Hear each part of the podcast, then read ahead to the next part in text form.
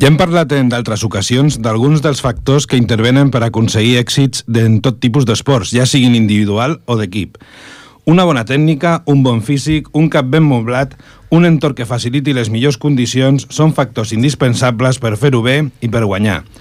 Però potser, quan tots aquests factors hi són en un major o menor grau, el factor que fa la diferència, que decanta la balança cap al triomf final i del qual sovint es parla poc, és la motivació – aquell impuls, quasi podríem dir desig, que porta els esportistes a posar tot el que calgui, fins i tot per sobre de les pròpies possibilitats i contra tots els condicionats existents per assolir els objectius marcats i, finalment, arribar a la victòria. Només des de la implicació i la motivació s'explica que un equip pugui disputar una lliga de 22 encontres i guanyar-los tots com ha fet enguany l'equip de primera divisió masculina del Club Tenis Taula Ripollet. Avui descobrirem com ho han fet en primera persona al Parlem de Tenis Taula.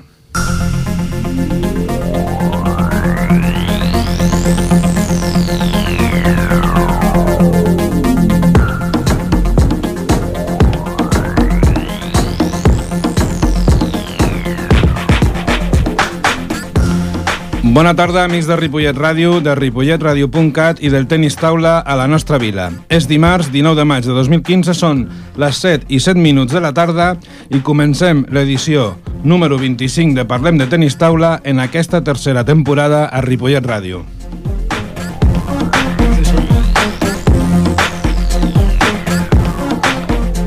Avui al Parlem de Tenis Taula tancarem l'apartat Lligues una vegada ja han finalitzat tot, pràcticament totes eh, i tots els equips del Club Tenis Taula Ripollet. Veurem com es presenten enguany els campionats de Catalunya d'edats i a la nostra tertúlia conversarem personalment amb els artífecs d'una excel·lent temporada a nivell de lligues estatals. Si esteu preparats, parlem de tenis taula.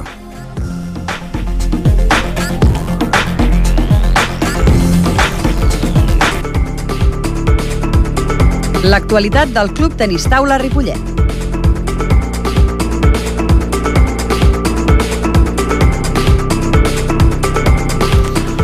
Avui estarem amb vosaltres, com ja és habitual, en Josep Cucurella i el que us parla, Romà López. Bona tarda, Josep. Què tal? Bona tarda a tothom. Bé, finalment ja s'han acabat les lligues i farem, per tancar la temporada, un breu resum de com han quedat classificats tots els equips del Club Tenis Taula Ripollet. Si et sembla bé, jo et vaig dient l'equip i tu dius com han quedat i una mica quines repercussions mm. tenen eh, el, el lloc que han assolit. Aviam per on comences. Molt bé, bueno, doncs comencem. És millor començar per, per lo pitjor. Per, per les males notícies. per les males notícies. Bé, home. Uh, comencem per la divisió d'una femenina. Com ha anat? Bé, ja vam comentar l'anterior programa que ens havia anat bastant malament. Disculpeu, al finalment no vam aconseguir mantindre a l'equip de divisió a la divisió d'honor eh, els resultats eh, ens van vindre malament vam perdre diversos partits molt justets que només amb una mica de sort amb un parell d'encontres segurament haguessin pogut salvar la categoria, però malauradament no ha pogut ser. I l'autoescola de Xepol Ripollet doncs eh, ha baixat a primera divisió. Molt bé, i de la pitjor notícia potser la millor, eh, l'equip de primera divisió masculina. L'equip de primera divisió, tal com has dit a, a l'entrada, doncs ha guanyat absolutament tots els partits de la Lliga. No n'ha perdut ni un.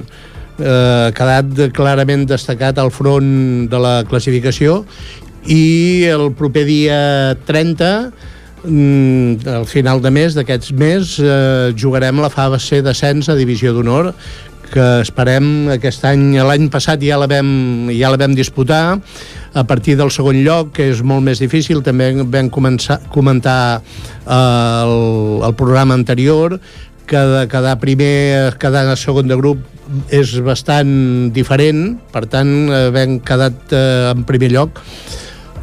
Sabem que tots els partits s'han de disputar, tots els partits eh, són difícils i que a última hora tots s'han de guanyar, no? Però eh, el quedar primer de grup representa un cert avantatge. Molt bé, i bé, després de la primera divisió masculina ja parlarem uh, abastament i en sí, detall després amb els, a la tertúlia. amb algun dels components de l'equip que ja ens faran 5 cèntims de com ha anat, com ho han viscut, com ho han disfrutat a última hora eh, com s'han motivat, en fi, tot el que comporta el que és la competició de, de, de pràcticament d'alt nivell ja.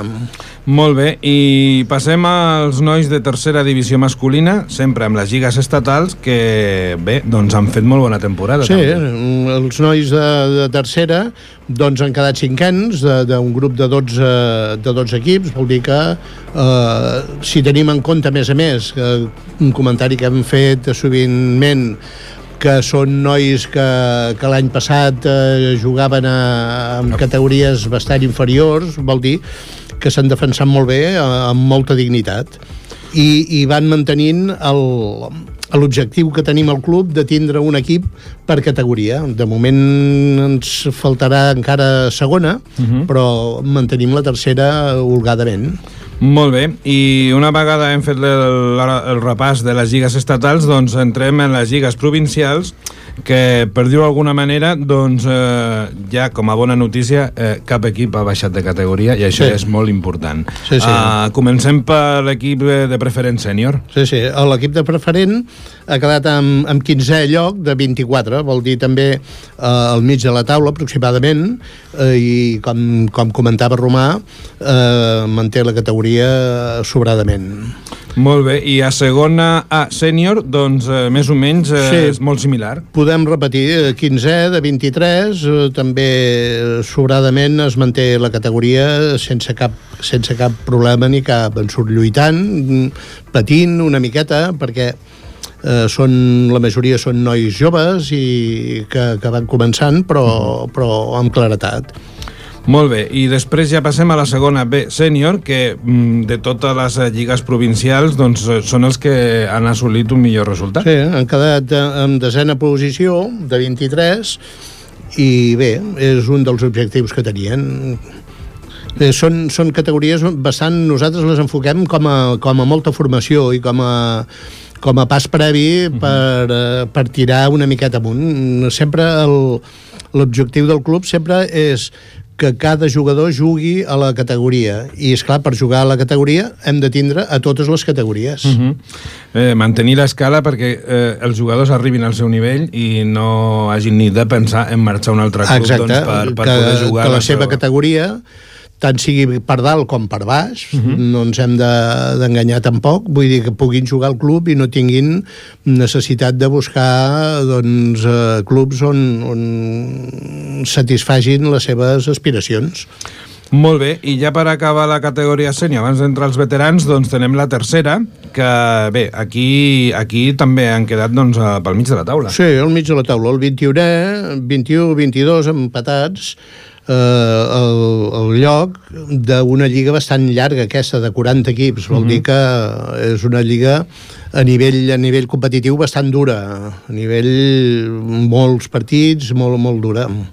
Molt bé, i una vegada ja hem eh, revisat doncs, eh, les categories sèniors, per dir-ho d'alguna manera, doncs passem als veterans, que com bé sabeu per altres programes tenim dos equips a la tercera divisió de veterans i bé, doncs com ha anat el veterà A?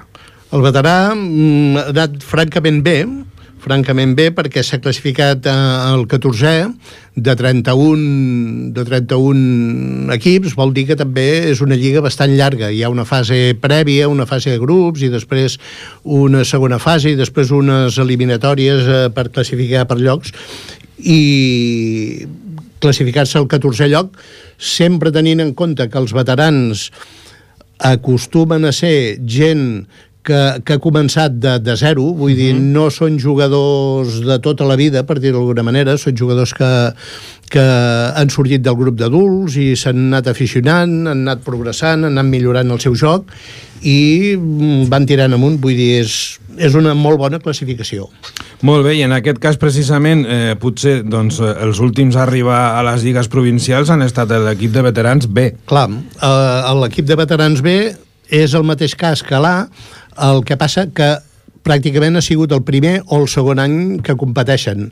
Eh, encara potser no tenen assolit eh, una mica eh, tant el nivell de joc. Uh -huh. i bé, s'han classificat eh, en 27è lloc de 31 equips, el qual no s'ha hagut el fanalet vermell amb lo, doncs eh, jo crec que també es poden donar per satisfets els, els jugadors de, de l'equip Sí, perquè recordem la temporada passada que els hi va costar molt guanyar el primer partit i, i bé, aquest any doncs, sí. Eh, fins i tot encara que hagin quedat diguem-ne en aquesta posició han tingut molts partits igualats Sí, sí, han tingut partits igualats algun justament les han perdut amb el doble, el desempat vull dir, jo crec que s'han defensat molt bé i el que és més important que a poc a poc es nota el seu progrés. Eh, es nota que el joc eh, el defensen més, poden perdre al final, però donen, com es diu vulgarment, donen més guerra als equips contraris.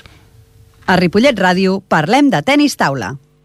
Molt bé, i una vegada hem fet aquesta revisió doncs, de les lligues tant estatals com provincials, eh, tenim eh, una mica de... dins, dins l'actualitat del club i abans de començar a parlar dels campionats de Catalunya, que és el, el següent gran bloc de competició que ve doncs, en les properes setmanes.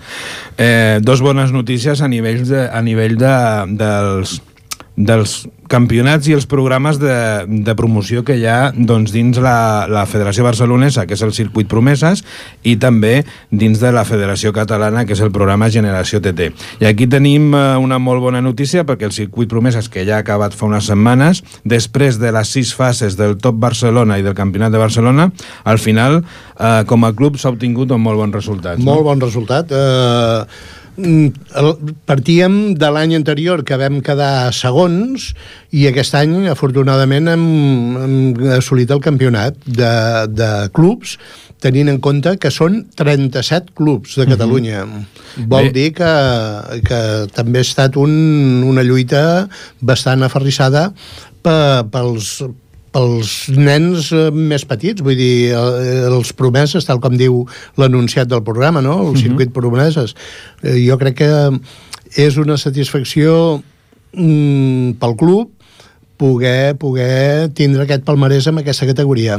Aquí hem de dir que l'any passat vam ser segons darrere Falcons, que va guanyar el campionat a nivell de clubs, sempre estem dient, i aquest any ha sigut al revés. Vull dir, el primer ha estat el nostre club, el Club Tenis Taula Ripollet, i el Falcons ha sigut segon, però a més a més amb molta diferència. Així com l'any passat la diferència no va ser tanta, aquest any hi ha hagut molta diferència perquè hem portat hem sigut el club que més eh, inscripcions i més jugadors portava i aquests per sort, aquests eh, jugadors doncs, han assolit uns nivells, ja sabeu que eh, hem comentat de vegades que el circuit promès es va per nivells, doncs hem, eh, hem aconseguit doncs, que molts dels jugadors del Club Tenis Taula Ripollet doncs, d'alguna manera estiguin en els nivells eh, superiors. I després també tenim el programa Generació TT, que al final doncs, eh, és, no és una competició eh, pròpiament dita, sinó que és una classificació que té en compte l'evolució dels jugadors eh, més petits dels clubs, en tant a quantitat, a campionats eh, i participacions i a resultats. I també una miqueta té en compte si segueixen, eh, si segueixen eh, participant al llarg del temps, si no es donen de baixa. Per tant... Eh, és, tens, és una mena de regularitat. Tens més punts quan, quan més, més, més temps es queden al club i van evolucionant i van passant a les següents categories. I aquí es fan tres eh, punts de control, Ara al, al maig, ah no, perdó, a l'abril s'ha fet el segon, el tercer és el juliol, que és al final de temporada, i doncs eh, anem primers. de moment anem primers del rànquing aquest, pendents encara de, de la última avaluació, per dir-ho d'alguna manera, uh mhm. -huh. i són 16 clubs aquí que prenen part al programa de generació de TT. Molt bé. tant, també el mateix abans, molta satisfacció perquè vull dir, és, és el futur eh, vull dir, aquí eh, després parlarem amb dos jugadors del primer equip però aquí d'aquí hauran de sortir en el futur els jugadors aquests del primer equip Home, eh, avui parlarem amb, amb dos jugadors que s'han fet al club. Per tant, eh, bueno, i en el cas de, del Raül, doncs eh, porta, eh, la veritat és que des de ben petit. O sigui que eh, va començar com, com estan ara aquests com de la generació, generació que no existia Exacte. a l'època, però... Sí, sí. I per tant, doncs, eh, l'objectiu és que puguin haver doncs, eh, molts eh, Rauls Porta doncs, de tots aquests que estan participant en el Promesa i en el Generació TT. I com a promoció, també no hem d'oblidar que s'ha celebrat aquest any la primera lliga femenina d'edats per jugadores de alevins i infantils on també doncs, hi ha hagut eh, molt bons resultats perquè al final, eh, si no recordo malament, doncs, eh, vam quedar segons per equips. Segons i sisens... Mhm. eh, Teníem dos equips, a l'A i el B. Teníem dos equips, sí. Uh, segons i a l'equip A, diríem, Mhm. i si no recordo malament, sisenes, les nenes, de, Mhm. Per- a l'equip B. Per tant, eh, bé, si fem un compendi de tot el que significa l'escola del club, doncs eh, crec que doncs, eh, la temporada s'ha saldat amb molt, amb molt bons resultats. Malgrat les dificultats de, de local, malgrat les dificultats econòmiques, malgrat l'esforç, eh, jo diria que per sobre de la, de la mesura gairebé de tots els que col·laboren amb aquesta escola, eh, ens hem de donar per satisfets. Sí, perquè si això ho aconseguim sense recursos, pràcticament el dia que en tinguem serà la bomba, no? I tant, i tant, i tant, i tant. Molt bé, doncs, eh, i ja per acabar aquest eh, bloc eh, d'actualitat, eh, aquest cap de setmana passat, el 16 i 17 de maig, doncs, eh, es va celebrar a Chiclana de la Frontera, a Cádiz, doncs, el top estatal, on eh, el Club Tenis Taula Ripollet doncs, eh, va portar dos, do, va tenir dos jugadors classificats, eh, que eren l'Albert Vilardell, la Neví, i la Mireia Peretón infantil. Com ha anat, com ha anat el, el tema, Josep? Bé, bé, bé, bé. També, eh, a poc a poc, diríem, el, els resultats de l'esforç i del treball es van notant. Van partir de, del rànquing amb setena posició l'Albert Vila- Vilardell i es va classificar en, quart, eh, en quarta posició. Vol dir que eh, el progrés ha sigut evident i el mateix podem dir de la Mireia Parató amb, amb categoria infantil l'Albert Vilardell era Leví uh -huh. la Mireia Parató infantil que també era la setena del seu rànquing i el resultat final va ser la sisena I hem de dir que la Mireia, a més a més, va guanyar dos jugadores mm, per davant seu i a priori doncs, d'un nivell superior, com la Carmen Henares i la, i la jugadora de l'Arteal ara no me'n recordo el nom, Judit Covas, gràcies Raül, I, i després va, va tenir amb, amb la jugadora, amb la, amb la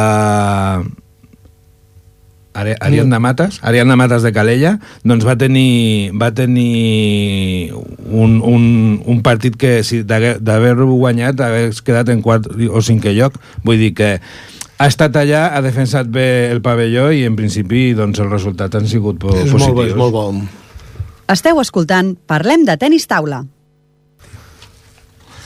Molt bé, i ara ja, abans d'entrar a la tertúlia, doncs eh, anem a, anem a fer una mica de, de, de prèvia dels campionats de Catalunya, perquè el proper programa ja el tindrem el dia 17 de juny, que ja hauran passat tots els campionats de Catalunya d'edats, i bé, doncs com sabeu, ja fa 4 anys que organitzem a Ripollet el Campionat de Catalunya Aleví i Juvenil, i aquest any és el 13 i 14 de juny, però abans doncs, eh, estan el Campionat de Catalunya Benjamí, que és el 23 i 24 de maig a Esparreguera, o sigui, aquest cap de setmana que ve, i eh, l'infantil i sots 21, que és el 6 i 7 de juny a Reus.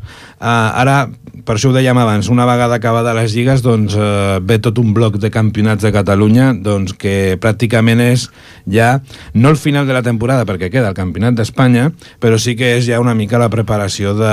Aquí realment és on ja es veu tot el que s'ha fet a, a, al llarg de la temporada. Aquí és allà on ha de patar tot, ja tot l'esforç de, de 8 o 9 mesos pràcticament, o 10, eh, de tot l'esforç que s'ha fet, tota la voluntat que s'hi ha posat, s'ha de treure tant física com, sobretot, psíquica. El que deies eh, a la introducció, no?, que, que ara és molt important voler guanyar, eh? saber-ne per un cantó, però dir, vull guanyar el campionat de Catalunya, vull, guanyar, vull eh, obtenir una molt bona classificació. Si el cap ens funciona, segur que el joc també. Aquí hem de dir que un any més, doncs, eh, som dels, el Club Tenis Taula Ripollet som del club que, que més inscripció té i bé, podem fer una mica, Josep, repàs de, de, de les inscripcions, no detallarem categoria per categoria perquè seria sí, interminable, seria, seria molt però llarg. a, a, a modus de resum, doncs, eh, quantes Sí, sí. inscripcions tenim en general? Doncs mira, tenim inscrits, en, com tu bé dius, en les diferents categories. Bé, inscrits i classificats, I classificats, perquè per sí, sí. jugar al Campionat de Catalunya t'has de classificar, Sí, sí, no és sí. que t'inscriguis i jugui tothom. és, eh, te l'has de guanyar la classificació, te l'has de guanyar. Eh, doncs tenim 9 equips femenins, 5 equips masculins, 17 jugadores individuals femenines, 16 jugadors masculins, 9 dobles femenins i do 12 dobles masculins. Aquí, lògicament, els dobles i els equips, alguns són els mateixos que els Exacte. individuals. Vull dir... Aquí contem, aquí contem cada inscripció, cada classificació per categories. Hi ha jugadors, Clar. per exemple, que juguen dos categories, però han fet l'esforç de classificar-se per totes dues. Clar. Per tant, eh, hem, hem de, hem de comptar-ho com, a, com a inscripcions eh, doncs, eh, diferents. No? Hi, ha, hi ha jugadors de categories inferiors que juguen amb una superior perquè s'han guanyat el, el dret a jugar-ho. I... És el cas de, és el cas de molt. Potser aquest any eh, les expectatives més grans que hi pot haver estan en els alevins masculins, sobretot l'Albert Vilardell i l'Enric eh, Barceló, que bueno, doncs, eh, jo crec que poden eh, tenir opcions i sobretot un any més, tot i que han canviat de categoria, és tot el conjunt de noies infantils, que com recordeu l'any passat van en el Campionat de Catalunya a Levi, aquí a Ripollet, van eh, omplir tot el, tot el, El podi. el podi i aquest any són de primer any d'in- d'infantil però doncs eh, també estan classificades Sí, per tant, eh, sempre el primer any d'una categoria nova és una mica, una mica complicat. Eh, hi, ha, hi ha un salt d'edat important i és, és bastant complicat. Bé, ara, ara els hi preguntarem als, als nois de, de primera divisió doncs, eh, també pel Campionat de Catalunya, perquè estan bé i juguen. Sí, a sí, veure i les tant. expectatives que ens diguin ells els objectius doncs, que, que, que tenen, no? Que ens diguin la categoria que juguen després i aviam... I, Josep, eh, com es plantegen a nivell d'organització aquest any els, els campionats? Eh, tenim eh, novetats? L'any passat va haver com a novetat el tema de la jornada divulgativa pel tema de la, de la prevenció de lesions. Continuem amb aquesta línia? Continuem amb aquesta línia, ens sembla que que a part d'organitzar una, una, pròpiament una competició, també és interessant donar a conèixer alguns aspectes de, de la competició. Mm, competició del tenis taula, però que la podem fer extensiva a qualsevol esport. L'any passat vam parlar una miqueta de la preparació física amb el, amb el Gavín, el preparador el de, Jordi del, Gavín. del CAR de Sant Cugat, el doctor Rafael Merino, que ens va parlar una miqueta de la manera de previndre algunes lesions, de preparar-se una miqueta millor, l'alimentació, una mica vam tocar, i aquest any tocarem una mica el tema, eh, l'aspecte, diríem, psicològic, com encarar com encarar un partit, com mentalitzar-se una miqueta, com superar-se davant mm, d'un partit que se'ns ha torçat una miqueta, que no ens surt com nosaltres volem, que, que sembla que aquell dia el tenim molt negre. Vull dir, com superar aquestes fases eh, complicades que que es donen molt sovint, vull dir, no és una cosa molt estranya que davant d'un partit et trobes una miqueta bloquejat, dius, coi, jo sé jugar molt més del que estic jugant i en canvi no trobo la manera de sortir d'aquest ensucat, d'aquest d'aquest sot que estic. Uh -huh. Per tant, serà una xerrada que ens la donarà la Marta Heroles, que és una coaching i psicòloga de rendiment esportiu, més que res, doncs, per, per conèixer que per conèixer aquests aspectes que, que potser ens passen desapercebuts moltes vegades. Jo crec que pot ser molt interessant. També ens ha comentat la Marta que introduirà com a novetat eh, no només la psicologia de cara a l'esportista, sinó que hi ha dos, dos altres col·lectius que també han d'ajudar la psicologia de l'esportista, que és els entrenadors i els familiars, l'entorn del jugador. Bé, sí. A- Aquí jo crec que també pot ser interessant una mica com es conjuguen els, els, els tres eh, públics, no? Sí, aviam, quan, quan un està competint eh, davant de la taula de ping-pong està sol. davant de qualsevol activitat esportiva competitiva està sol. Però a darrere doncs té tot això, té, ha de tindre el suport de l'entrenador, ha de tindre el suport de la família, i tot això mm, tots hem de saber gestionar-ho una miqueta. Uh -huh. a l'entrenador a casa, en fi és, és un conjunt. Vull dir, els grans campions normalment no, no ho són per casualitat. Ni els grans campions ni els bons jugadors. Uh -huh. és un cúmul de circumstàncies que, que ben, ben ajustades ben amalgamades doncs fa que, que tinguem èxit molt bé, i dintre del campionat tornem a repetir l'Open combinat pels no federats, per dir-ho d'alguna manera. Sí, mm, repetirem el, el mateix torneig que fem l'any passat, també per donar una miqueta de vistositat a, a, l'esport, no? L'esport del tenis taula eh, és molt minoritari i d'alguna manera intentem doncs eh, contribuir amb que es vagi coneguent una miqueta i això també eh, n'hi haurà un, un torneig per, eh, per, diríem, bé, siguin discapacitats, siguin eh, persones amb alguna dificultat. Uh mhm. -huh. Una dificultat, bé, ja sigui física com psíquica. Uh mhm. -huh. Vull dir, justament també per això. Eh, aquí té, jo crec que hi han dos raons molt importants. Una és pròpiament la, la de competir, la de poder potser arribar a jugar a tornejos que és bastant difícil i sobretot, i més important, eh, la d'integració, que aquesta gent que malauradament no sempre mm, està recolzada per la, per la societat, doncs pugui anar-se reincorporant a aquesta mateixa societat que vivim. Molt bé, doncs eh, el que farem és que en el proper programa ja haurem disputat tots els campionats de Catalunya i veurem una mica el resultat que, que hem tingut i com han anat totes aquestes, diguem-ne, activitats eh, paral·leles doncs, al campionat que organitzem aquí a Ripollet.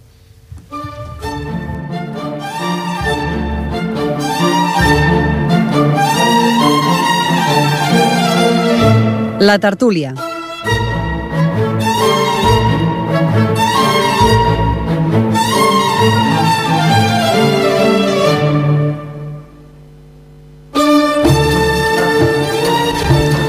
Bé, Josep, avui a la nostra tertúlia, com estàvem anunciant eh, doncs, a l'entrada del programa i després ho hem comentat un parell de vegades, doncs tenim, podríem dir, els protagonistes de la temporada, no? Dos, dos dels quatre protagonistes.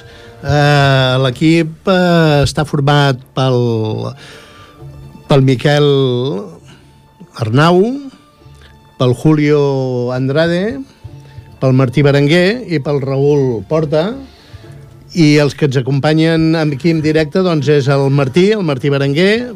Què Hola, tal, bona Martí? tarda. Bona tarda. I el Raül Porta. Hola, bona tarda. El Martí és l'últim incorporat a l'equip. El Raül ja porta alguna temporada, diverses temporades, quatre. Uh, I el Martí és una mica l'exemple del que dèiem al començament, un xicot que va començar al club, el seu nivell ha anat millorant, s'ha anat esforçant i avui té el, el lloc que li correspon pel seu joc. Per tant, primera enhorabona. Merci, gràcies. Uh, després segurament parlarem amb el, amb el Miquel Arnau, que si no està a la línia telefònica ja, perquè ell, eh, malgrat ser un campió també té la seva feina i està entrenant amb els nens i per tant el saludarem per telèfon. Hola Miquel. Miquel, què tal? Em sents? Miquel?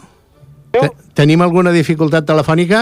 Hola, Miquel. Hola, bones. Ara, ara tenim el Miquel, el veterà de, de l'equip. No sé si has sentit la presentació. Uh, no, no. No, bé, hem presentat una miqueta els quatre components uh, de l'equip, uh, donar-los l'enhorabona per l'èxit, per, per l'aclaparador triomf, i, en fi, valdria la pena que, que fossis tu el primer per veterà, que, que fessis una miqueta de valoració de la temporada, de la part, encara ens queda una miqueta. Bueno, ara queda el més important. Ens queda la cirereta, no? Sí, ara queda la part més important i també més difícil. Bé. Uh, la, bueno, la valoració positiva, perquè l'objectiu que teníem aquest any des d'un bon principi era quedar primers per, de la lliga regular per, per anar amb garanties, intentant amb les màximes garanties a la fase d'ascens i bueno, de moment ho hem aconseguit uh, però bueno, ara queda la part més difícil que és la fase d'ascens que bueno, Bé. ens ho juguem tot a un, a, a un partit, bueno, a dos partits millor dir, perquè sempre hi ha el marge de que si es perd ja la repesca, no? Bueno, bueno, però s'ha de guanyar el primer. Esperem-ho. Sí, sí. Esperem que sí. Abans fèiem un, un comentari a, a nivell, diríem, de, de preparació mental, no? I que moltes vegades, si, si ens ho pensem, si volem, quasi sempre podem. Sí, eh? sí, a veure, el, cada any hem tingut l'objectiu d'anar d'estar de, de, de, a la fase d'ascens. Després una altra cosa és poder-hi anar o, o poder lluitar per pujar, no? Ja, ja, ho sa, ja sabem el tema com està, el tema econòmic, llavors sempre ha sigut més el tema econòmic que no pas el nivell de l'equip, no?, potser. Sí. I, bueno, aquest any, doncs, anem a, a per totes, no? Aquest any sí, intentarem... Vinga. Aquest any, pujar. aquest any estem de vaques grosses sí. i posem, posem tota la bossa uh, amb vosaltres. Eh? A veure, a veure si ho aconseguim. Doncs. Sí, tant que ho aconseguireu, home. Uh, escolta'm una cosa. Digue'm. Uh, aquest any mm, s'ha integrat un, un element nou a l'equip, no?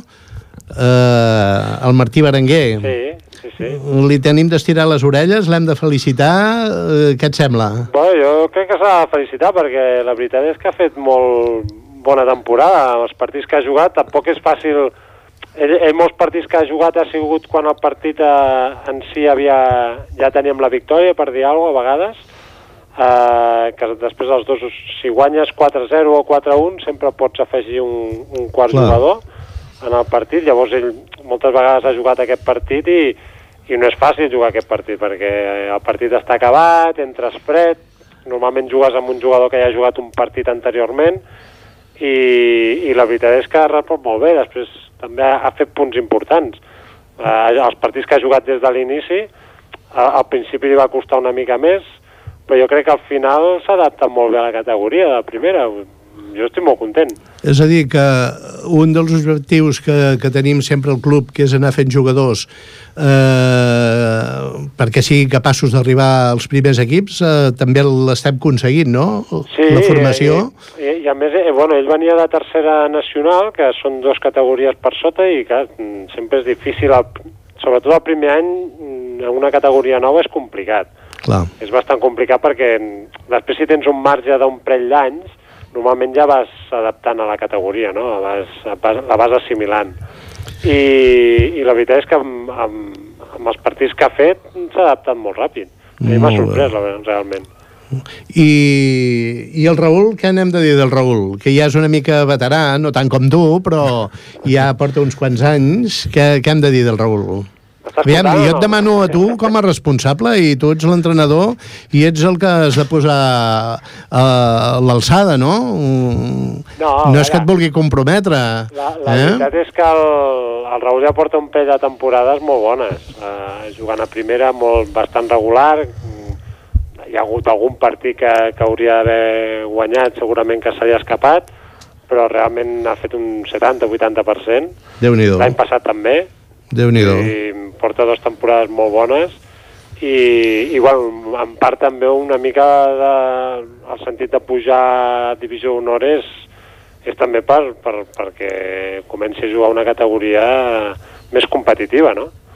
Bé, I, i, i més aviat és per, per joves del club, com el Raül o el Martí, no? que, Ah. que intentar assolir algun dia també el fet de jugar a Divisió Honor. clar. I l'últim component, el Julio, què n'hem de dir del Julio? El Julio, doncs, també és regular, ell, ell fa un 60-70% normalment i, i està en la línia. Ell no, és un jugador que ara no és que estigui en progressió, és, és, de, la, és de la meva edat, més o menys, i, però bueno, ell és un jugador que sempre fa una, un percentatge bo a la Lliga de Primera. eh, li fa molta il·lusió jugar a Divisió d'Honor l'any que ve, Clar. o sigui, per tant també és un al·licient per, per pujar, ell té moltes ganes, perquè no hi, no hi ha jugat mai, Clar, i sap que bueno, seria una de les seves oportunitats, no? clar, clar, clar. d'aconseguir-ho, doncs, a veure, ell, ell treballa, té la seva feina, va entrenar quan pot i sap les seves limitacions, no, això, però això no treu que li faci molta il·lusió jugar un, algun cop a la Divisió d'Honor, no? clar. És un jugador molt lluitador, també. eh? Molt lluitador, Molt li lluitador. agrada molt, té moltes ganes, Clar. entrena quan pot i, i sempre està disposat no? a, a Clar. jugar i a sacrificar-se. Vull dir, Molt bé. Llavors també jo crec que és un, un premi no, per ell, el fet de si pugem i aconseguim a l'ascens, doncs el fet de poder jugar, no? I ara, eh, com tenim plantejada la fase ja definitiva, la fase d'ascens? Com, a on juguem, quan... Eh, Com la prepareu? Vale, doncs, uh, a veure, el Raül es, durant tot l'any es prepara, vull dir, és el, el que està entrenant més, està entren, va entrenar alguns dies al CAR, altres dies aquí al club, va alternant, després el, el Julio i jo ara estem entrenant més, ara quedem, quan el Julio té treballa a tardes, doncs quedem els matins ell i jo per, per entrenar, per preparar la fase, i ara han quedat, bueno, jo no podré jugar, però aquest diumenge o aquest dissabte han quedat per jugar un partit amistós també amb els de Sant Cugat que aniran a la fase. Uh -huh. Sembla que el faran allà a Sant un, Cugat. un aniran- possible rival o no? Uh, no, perquè bueno, ells van quedar tercers al Ah. grup. Podria ser, però, però d'entrada no. Uh, però ens van demanar per fer algun partit amistós i, i bueno, jugaran el, el Raül, el Julio i el Martí, ja que jo tinc el Campionat de Catalunya Benjamí, a Esparreguera, per tant no, no, no podré anar-hi. I, I després la, la idea és anar a Bor es fa Borges, a les Borges Blanques, ens queda bastant a prop, Sí. i la idea és anar-hi el divendres a la tarda per poder entrenar allà a la sala de joc, que jugarem el dissabte, sí. i a més allà es fa el sorteig també el mateix divendres a la O sigui, sala. que, que no sabem... Els rivals encara no sabem. No sabrem el, el rival que ens toca fins al mateix divendres a la tarda, Bé. que es fa el sorteig allà mateix a la sala de joc. Uh -huh. Llavors la, la nostra idea és pujar el divendres a la tarda, al migdia tarda, per anar a entrenar allà, aprofitar que es fa el sorteig, veure el sorteig, a veure com ens toca, i el partit el tenim el dissabte a la tarda. Llavors el dissabte al matí també aprofitar per entrenar. I possibles rivals, sabem per això quins són? Quins poden ser, vaja? quants, sí, sé, sé que hi ha de primers hi ha el Borges, eh, el Mijas, de, que és de Màlaga, el Móstoles també, eh, el Progreso, després Sant Joan, que em sembla... No, Sant Joan em sembla que anava tercer. Uh -huh. Però els, els més forts que, per, pels que tinc entès i pels jugadors que conec, el més fort per el que diuen és el Mijas, de Màlaga, i el Borges també és un rival fort, i el Móstoles també. Mm. Llavors, Són els clar, el tres sorteig, ossos. Eh, pot tocar qualsevol. Clar, Dels sis primers que som és un sorteig clar. tots contra tots, llavors pot passar qualsevol cosa. Molt bé. Molt bé, Miquel, doncs ara parlarem una miqueta amb el Martí. Molt bé. Primer que res, que és el, el Benjamí de l'equip, el nou vingut, que ens expliqui també una miqueta la seva experiència, que és molt important. Molt. Què tal, Martí? Com ho has viscut tot això? Doncs molt bé. Era una, aquest any era una mica com de... allà en què em trobo, aquí dalt, perquè venia de, de tercera, com ha dit abans el, el Roman, el Miquel, no sé què ho ha dit, i era una mica, doncs, aviam quin nivell em trobava, quants partits podia jugar, perquè sabia que jugaria els partits un cop estiguéssim acabats, per anar agafant així ritme, i, bueno, he anat jugant partits, al principi vaig anar-li mirant d'agafar el ritme a la competició, vaig notar bastanta diferència de, de l'any passat, però bé, mica en mica anar jugant i vas, vas agafant el ritme bé. Suposo que a nivell, diríem, de nervis també ho deuries notar molt, no? El fet de, de jugar en una categoria i amb una certa responsabilitat Sí, eh, bueno. influeix una miqueta. Sí, sempre hi ha més nervis perquè jugues dos lligues més amunt que l'any passat, però la, el fet de jugar un cop ja s'ha acabat el partit i que tampoc t'has d'exigir més del que cal perquè tampoc has de fer tu guanyar el partit tot el partit Clar. perquè ja han fet la feina els altres per així dir-ho anava més amb la mentalitat d'agafar el ritme de la competició i jugar el partit i, i mirar com, com funcionava això que no de si guanyava o perdia o si... I, estava i, nerviós o no. A nivell personal, eh, competir amb gent, diríem, d'un nivell bastant superior al teu, en teoria, mm, t'ha servit pel teu, pel teu progrés i tècnicament... Home, sí, sempre, sempre aprens. Quan Clar. jugues amb algú millor que tu, tot el que et fa tu és el que aprens per fer-ho després tu. Si jugues amb algú inferior a tu, és l'altre que aprèn de tu. Llavors sempre va bé jugar amb, amb gent millor. Millor del teu nivell, però sempre va bé. I a nivell, a nivell diríem, de cohesió d'equip, t'has trobat bé, t'has trobat acollit, t'has trobat apoyat... Sí, sí, sí, fantàstic. Molt bé. Mm -hmm. I també el Raül, què ens ha de dir el Raül? Després de 4 anys, tu portes el primer equip? Sí, 4 anys. 4 anys, aquest, ja portes un parell d'anys amb un nivell, ja ens deia el Miquel, bastant bo. Uh, com ho vius tu? Bueno, al principi va ser els primers anys bastant difícil, ja que era, jo també venia de jugar a terc, jo també venia de jugar a tercera i, i era un altre nivell, eren dues categories, no, no hi havia un quart jugador, llavors et tenies que exigir més i bueno, al final s'ha assolit el nivell millor. I una qüestió important, vosaltres que sou els més joves, el Miquel i el Julio ja són més, diríem, més veterans, eh, el, mentalment, com ho veieu això d'intentar pujar a Divisió d'Honor? No? És una cosa molt il·lusionant, eh, us fa molta gràcia, us sembla que, que és producte de, de només de l'esforç i una mica d'això?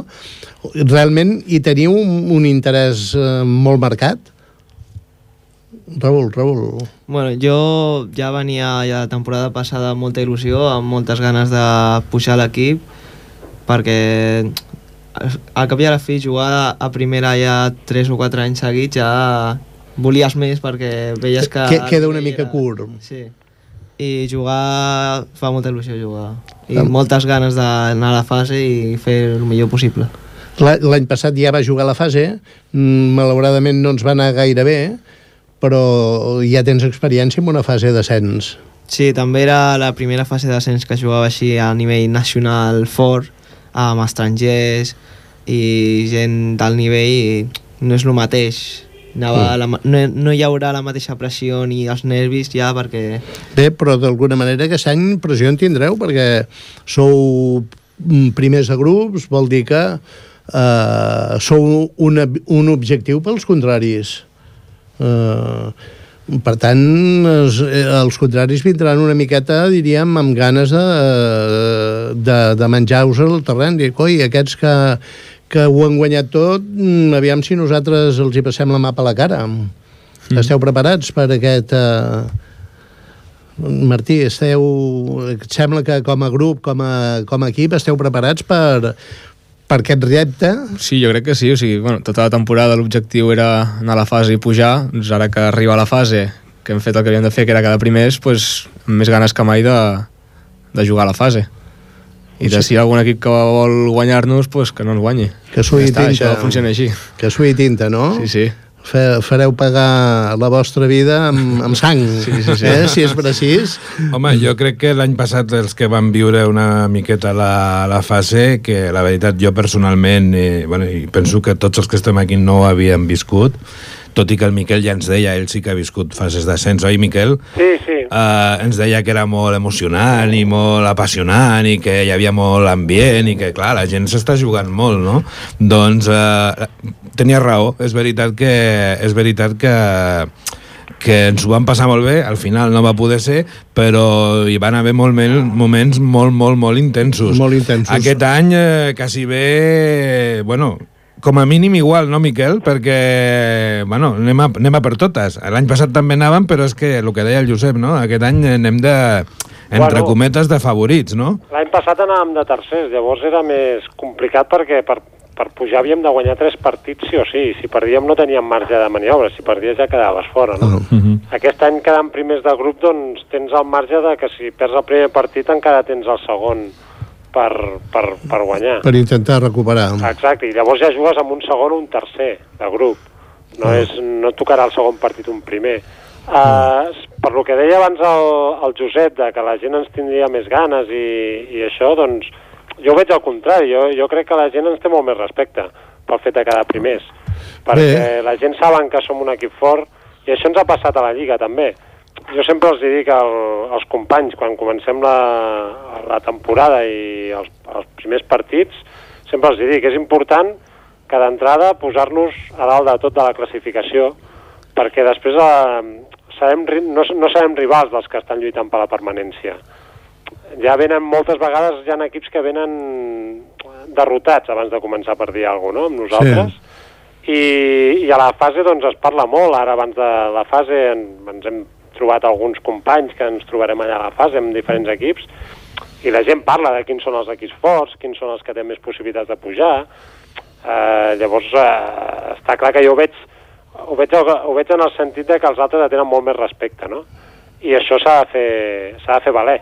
No, esclar, vull dir, mm, el prestigi que, que es té eh, s'ha de fer valer, clar, sí, sí. No, no, estic d'acord amb, amb aquest, aquest plantejament també, no? Però a vegades eh, també jugar contra un eh, teòricament superior també t'estimula tu com a inferior. M'entens? Sí, home, clar, no, no, potser no tenen tant a perdre, no?, per dir alguna cosa. Bé, clar.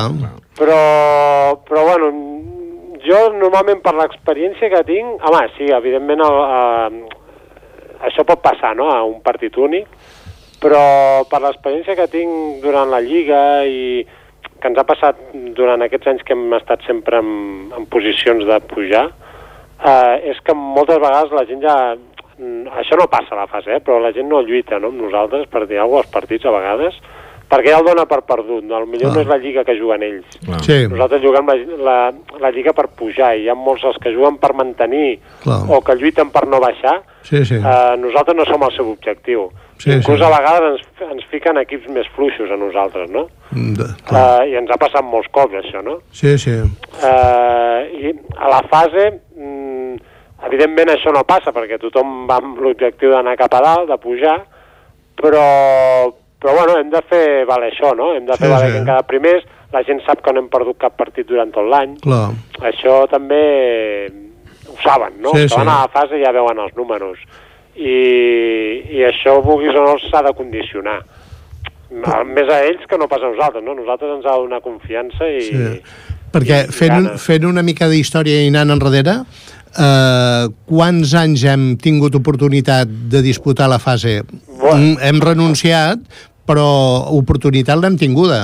Doncs des de que vam renunciar a la, a la categoria de divisió honor, que hi érem, Sí, eh, cada any hem estat en posicions de fase en d'ascens. posició de poder disputar, Sí, sí, disputar la fase. Per tant, eh, el nom, la, el prestigi de l'equip eh, és molt alt. Sí, sí, sí. A més, Ah. cada any ja, inclús han passat diferents jugadors. Vull dir que, que quan van baixar, després ja, en, en aquella època hi havia el Freddy, per exemple, a l'equip, el Freddy Fajula, Sí, el Raül encara no, després va venir el Raül, vull dir que hem passat diferents jugadors i sempre ens hem mantingut a dalt, no? no sé. I, bueno, Escolta'm, Miquel, i bueno, també els hi pregunto al Raül i al, i al Martí. Eh, el fet de que sigueu tots de casa, per d'alguna manera, el Julio no s'ha fet al club, però ja el considerem de casa, perquè ja porten també molts anys i a nivell de relació és com si fos del, de sempre del club, però el fet de que, de que aneu eh, gent que us ha format al club des de petits, des de ben joves, doncs eh, mm, quins sentiments tens tu? Ja sé que deu ser de satisfacció, però m'agradaria que, que ens ho expliquessis, no? Doncs eh, allò de dir, escolta, més que a més a més anem, com deia el Raül abans, l'any passat ja us vau trobar amb estrangers, amb gent fitxada, per dir-ho d'alguna manera, el fet de, de portar tots fets de- d'aquí, tu també que ets l'entrenador del club, doncs eh, jo crec que és un plus també de motivació, no? sí, sí, sí, home, i tant. La veritat és que aquest és el sentit, no?, suposo. El sentit de, i l'objectiu nostre és en aquest sentit, no?, que són jugadors fets de la cantera, no? Uh -huh. Per això és... Quan veus que tu assoleixes una categoria i ja se t'està quedant curta, doncs sempre és bo intentar assolir la següent, no? I més quan és amb jugadors fets de casa. Ara, està clar que ara, per exemple, les categories de màximes categories, tant Superdivisió com Divisió d'Honor, ha canviat molt el panorama. Abans, a Superdivisió hi havia dos estrangers. Uh -huh. Uh, ara ja amb prou feina n'hi ha un, no? A Divisió d'Honor tots, abans tots els equips tenien un estranger. Ara ja n'hi ha menys, perquè bueno, el tema econòmic ha fet ha fet molt de mal i, i vulguis o no, doncs, la, els equips ara es fan, estan més amb jugadors nacionals. Però també dintre de la, de la divisió honor molts equips juguen amb jugadors nacionals però molts són de fora. Exacte. Són de, agafats d'altres clubs, no? Mhm. Els millors de cada lloc, no? Sí, sí. Uh, però bueno, el panorama ha canviat i, i si tenim la possibilitat nosaltres amb jugadors de casa, doncs pujar a divisió honor i lluitar a la categoria, doncs home, doncs millor pels nostres jugadors, no? Que al final és l'objectiu és sempre pujar i intentar que hi hagin el màxim de jugadors possibles de casa, no? I- Mm, Amb, amb, els, amb els diners pots fitxar i pots fer un equip a superdivisió i pots tenir tres Clar. jugadors de fora. Sí, el que passa que el sentiment i la implicació d'aquests jugadors, imagina't un equip amb tres xinos. Bueno, és, és, és, és diferent, és professional. És una és un equip història, professional i té és, una altra, és una altra història. Sí. I ja per acabar, el temps ens està tirant ja una mica a sobre. Uh, un cop siguem a Divisió d'Honor, que hi serem, amb tota seguretat, uh, quines perspectives tenim per mantindre's? Què et sembla? Com ho veus? Bueno, dependrà també de com estiguin els altres equips, com, com funcionin els altres equips, si, com si es reforcen, si no es reforcen. Eh, cada any passa el mateix. Al, al principi de l'any no saps ben bé què passarà, no? Perquè si a Divisió Honor comencen a haver equips que comencen a fitxar estrangers per dir alguna cosa, Ja, eh, els que no volen baixar després comencen a fitxar també, no? clar. I llavors la lliga es complica. Sí, sí. Eh, I si en canvi si no hi ha diners, doncs igual la lliga es, mm, hi ha algun equip que es queda penjat i es queda fluix, no? Però, però diguem, amb el nivell de joc que tenim, que tens tu, que té el Julio, que té el Martí, que té el Raül, eh, deixant al marge aquests imponderables, aquestes qüestions que, que no podem preveure, A dia d'avui, Eh, a ni- a nivell- amb, la- a nivell amb, de amb la joc- lliga d'aquest any passat, sí, home, patiríem, patiríem segur. però ens mantindríem. O sigui, tenim possibilitats de... Bé, tenim possibilitats de mantindre'ns. Eh, mm, espero que sí. home, no, no vull posar la mà al foc perquè jo, quan jo jugava a Divisió d'Honor era, era diferent la lliga.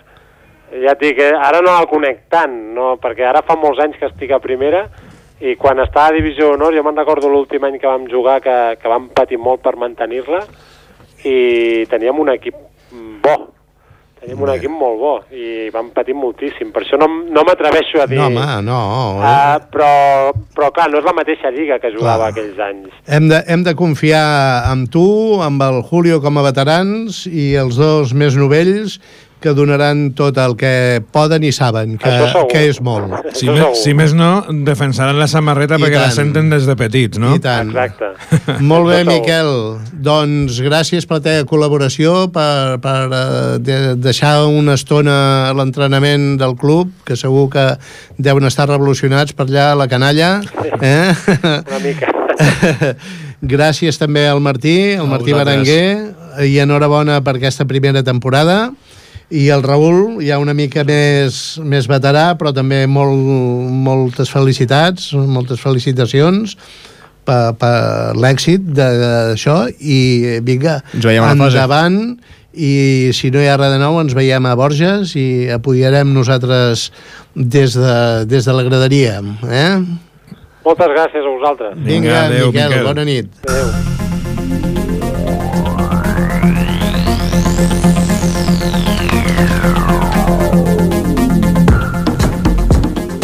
Bé, amics del Tenis Taula, fins aquí el Parlem de Tenis Taula d'avui. En Josep Cucurella i el que us parla us agraïm la vostra atenció i esperem que us hagi agradat el programa. Una edició que ha estat possible una vegada més gràcies al comandament tècnic de l'Alba Reyes. Recordeu que podeu tornar a escoltar el programa el proper diumenge i descarregar-lo sempre que vulgueu a ripolletradio.cat. Uh, des de les zones de Ripollet Ràdio al 91.3 de la FM i en nom del Club Tenis Taula Ripollet us desitgem que ho passeu molt bé fins al següent programa que serà el proper 16 de juny en el que ja farem balanç dels campionats de Catalunya i també farem un abans dels campionats d'Espanya que es fan a Antequera al mes de juny. Bona tarda a tots, fins la propera. bona tarda Bona tarda a tothom.